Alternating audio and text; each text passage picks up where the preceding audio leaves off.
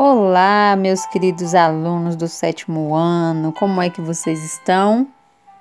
Pois aqui tudo belezinha, estudando muito, preparando muita coisa e pedindo a Deus que abençoe a vida de cada um de vocês para que a gente volte logo a se encontrar e todos bem com saúde, tá? Bem, nós vamos essa semana começar aí com as nossas atividades aí é, no livro, tá? A partir de agora vamos trabalhar com o livro de vocês. Então eu peço a vocês que abram o livro na página 12. A gente vai trabalhar com o capítulo 1, os estados europeus e o absolutismo monárquico. Então hoje a gente só vai fazer uma pequena introdução para depois a gente dar continuidade, tá? Aí na página 12 e 13 do livro de vocês, nós temos aí uma imagem aí de um filme bastante conhecido chamado Alice no País das Maravilhas tá? Quem ainda não, não assistiu esse filme, eu aconselho que assista. É muito bom o filme e vai ajudar vocês a entender um pouco melhor a respeito do assunto que a gente vai tratar agora, tá? Esse filme, é, nós é, temos aí um trecho aí de um texto, tá? É, da obra né, que foi inspirado aí o, o filme, que é a obra do escritor Lewis Carroll. E ele diz o seguinte: Com quem está falando? indagou o rei.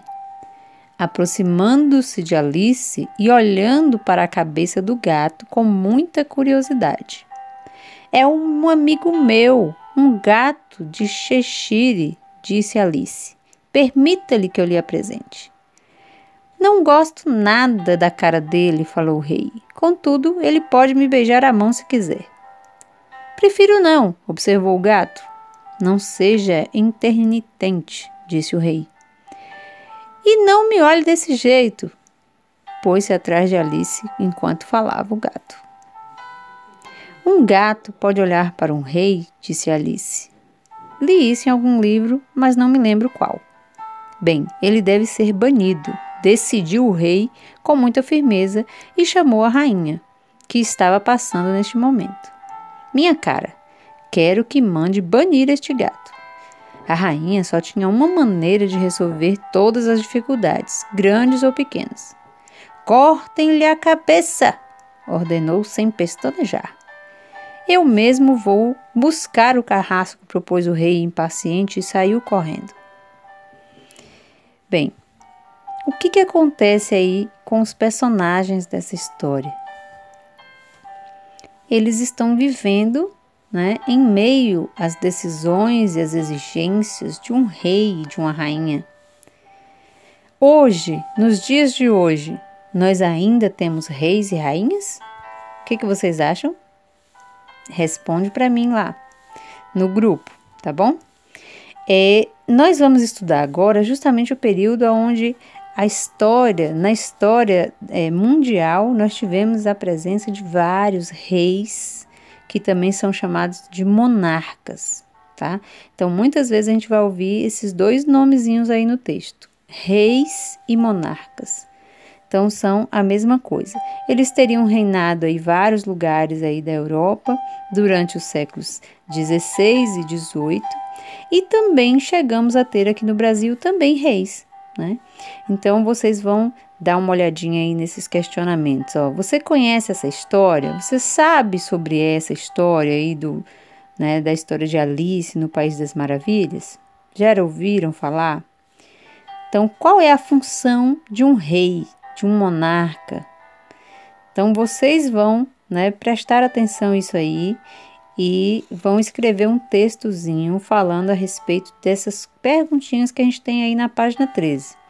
Se você conhece essa história, se sabe sobre ela, se você tiver aí como assistir o filme, conhecer a história, então assista, tá?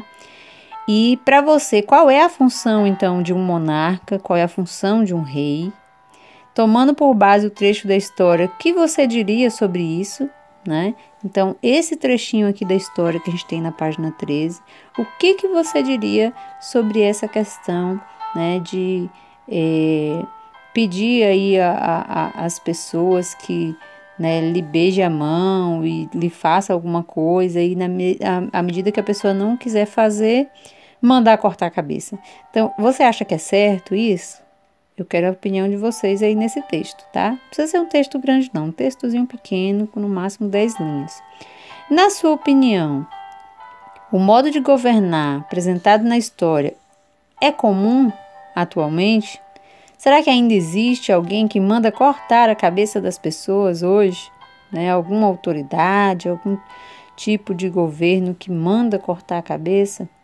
Então eu quero que vocês também dêem a opinião de vocês a respeito disso. Se vocês acham que isso existe, se isso é só coisa de filme, tá? Para depois a gente discutir. Então esqueça de fazer esse textozinho aí para me, me mandar aqui não, no privado, tá? Bom, aí já na página 14, nós vamos ter a crise do sistema feudal e a centralização do poder real, tá? Então, que que nós vamos falar a partir de agora. Nas aulas anteriores, nós falamos que é, a Europa estava sendo organizada por um sistema econômico, político que era chamado de feudalismo, certo? Então, esse feudalismo, ele já existia a figura do rei. Só que o rei não tinha muito poder, não tinha muita importância dentro daquela sociedade. Mas a partir aí é, do século XII, nós vamos ter mudanças aí no formato desses, desses reis, da figura dos reis e na forma de organização também das terras, né, da economia. Então, nós falamos até agora que esse sistema aí feudal era uma economia sempre voltada para o campo, então as pessoas viviam muito nas, nas fazendas, nas terras, plantando, produzindo aquilo que eles necessitavam. Agora a gente vai ver que isso vai começar a mudar, tá bom? Bom, então na crise do sistema feudal, o que, que acontece aí primeiro? A partir do século XII, em algumas regiões da Europa Ocidental, transformações sociais e econômicas permitiram aos reis submeterem os nobres ao poder monárquico e imporem sua autoridade sobre toda a população. O processo de centralização e fortalecimento do poder real ocorreu de forma gradual em razão de diversos fatores, como a expansão do comércio, o crescimento das cidades e o enriquecimento da burguesia. Então, muitas regiões né, é, passaram a modificar a forma que estavam organizados. Então, a autoridade do rei sobre a população começou a se fortalecer, então o rei ficou mais poderoso tá? E tivemos é, o surgimento das pequenas vilas, das pequenas cidades, né? E foi fortalecendo também as atividades de comércio, né? Foi fortalecendo também os, os comerciantes, que eram chamados de burgueses naquela época. Então foi melhorando né, o convívio, principalmente dessas cidades, tá? Então, sob o domínio do rei, o que, que acontece então com os antigos feudos, que eram as unidades produtivas lá nas terras onde viviam os camponeses e os servos, tá? Então, eles passaram a compor unidades administrativas e políticas mais complexas. E aí foram surgindo então os chamados estados nacionais ou estados modernos, né? A gente poderia comparar isso aí com as regiões que nós chamamos hoje de países. Tá? Então era como se estivesse já começando a surgir os países, aonde cada país tinha o seu rei, tá?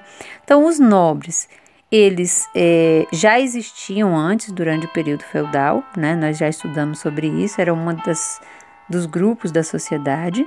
Os nobres eles vão é, continuar existindo, não vão desaparecer. Só que os nobres, eles tornam-se parte da corte real e foram delimitadas as fronteiras e os territórios nacionais. Então, os, cada um dos nobres né, ganhou é, responsabilidades também administrativas para cuidar dos territórios, para cuidar das fronteiras, junto com o rei, tá?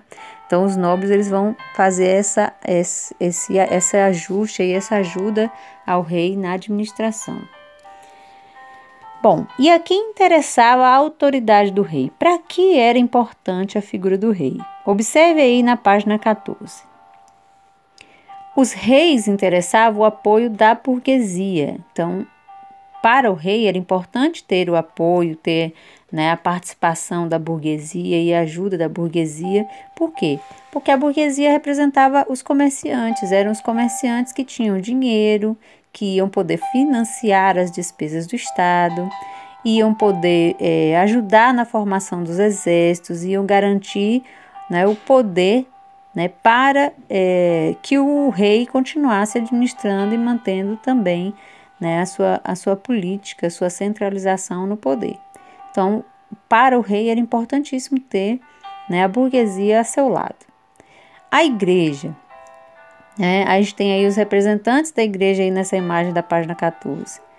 Temia o fortalecimento dos reis, né? Então eles tinham medo que os reis ficassem muito poderosos. Por quê? Porque eles podiam tirar os privilégios da, do clero, né? Dos religiosos, né? Do, do bispo, até do próprio papa.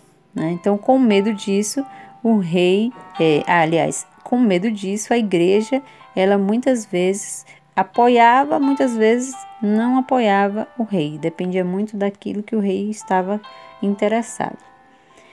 E ainda aí na, na, na, na página 14, a gente tem né, é, a, nessa imagem os nobres, né? então o fortalecimento dos reis interessava principalmente a parte nobre, então, com a atividade aí realizada durante o período feudal, né, as cruzadas elas foram uma oportunidade muito grande para que a nobreza conseguisse é, ganhar novas terras, obter mais riquezas, encontrar e, e, e roubar, na verdade, ouro de, outras, de outros povos.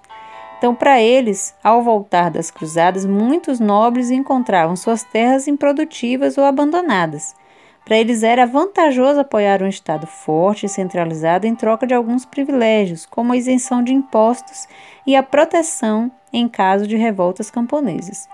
Então, muitos desses nobres queriam né, que os reis permanecessem cada vez mais fortes para que eles é, continuassem se mantendo no poder, continuassem com os privilégios de não pagar imposto, os privilégios né, de é, ter o apoio do rei no momento que eles precisavam também, tá? Para as camadas aí dos camponeses, né, que estão aí bem do ladinho é, é, esquerdo aí do livro de vocês. A crise econômica, a redução demográfica e os altos impostos senhoriais afetavam diretamente os camponeses, que passaram a se rebelar contra a situação de exploração e miséria. Muitos buscavam terras desocupadas para superar a condição de servidão e submissão à nobreza feudal. Então, os camponeses eles viviam numa situação mais prejudicada, né, com o poder na mão dos reis. Por quê? Porque eles é, se sentiam explorados, continuavam se sentindo explorados durante o período feudal. A gente falou aqui de várias taxas e obrigações que eles tinham que pagar. Então eles continuavam tendo que pagar muito, né, é, muitos impostos ao governo e é, eles não tinham é, que contrariar as decisões né, do rei e nem tampouco da nobreza. Então eles viviam ali é, tendo que respeitar a autoridade tanto dos nobres quanto do rei. E os burgueses, né? Aqui do lado de baixo da figura, do lado direito. Para a burguesia, a centralização do poder real significava o uso de uma mesma moeda e de um padrão de pesos e medidas únicos, o que facilitaria as atividades comerciais. Então, por que disso? Né? É, naquela época, quando se tinha o estabelecimento de um único rei na região, então também se tinha a possibilidade de criar uma moeda única, um, um tipo de dinheiro que fosse dentro daquela região utilizado. Então, para os comerciantes, isso era ótimo, né? Porque antes não existia isso. Então, você saía de uma cidade, era um, um tipo de moeda, você ia para outra cidade, era outro tipo de moeda, atrapalhava as atividades comerciais, tá? Então, ao mesmo tempo que a gente tem um tipo de moeda em uma região maior, né, havia mais organização para os comerciantes. a cobrança de impostos e a aplicação de leis passaria a ser feita pelo Estado e não mais pelos feudos, facilitando o comércio entre as regiões e barateando as transações. Então, por que isso? Porque no período feudal, né, esses impostos muitas vezes eram pagados a cada feudo. Então, passava um comerciante por uma terra, por uma fazenda, pagava o imposto. Passava lá pela outra, pagava outro imposto. Passava por outra de novo, pagava outro imposto. E agora, com a, as terras todas pertencendo apenas ao rei, você fazia a viagem, né? E pagava apenas um imposto só, né? Não tinha que ficar pagando por todas as terras que você ia passar tá? Então isso para os comerciantes era vantagem porque eles iriam economizar ao invés de gastar, tá bom? Bem, então gente, a nossa atividade é, de hoje é essa leitura da página, né, dessas duas páginas que nós falamos, né, da página 12, aliás, é, página 12 a, até a 14. Vocês vão fazer um textozinho aí com as perguntas que a gente tem aí na página 13, um textozinho de umas 10 linhas.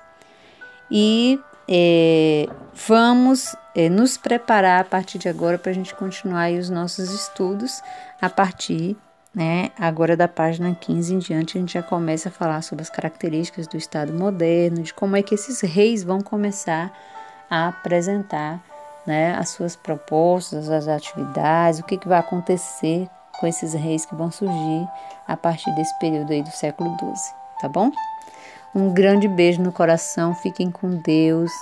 Por favor, fiquem em casa, né? Quero ver vocês todos bem daqui uns dias, a gente se encontrar, a gente poder se abraçar e para isso eu preciso que vocês fiquem em casa. Se precisar ir a algum lugar, usem uma máscara e muito cuidado aonde vocês vão colocar a mão para não ficar passando a mão né, na superfície, passando na máscara, passando no corpo, tá bom? Um beijo, tchau.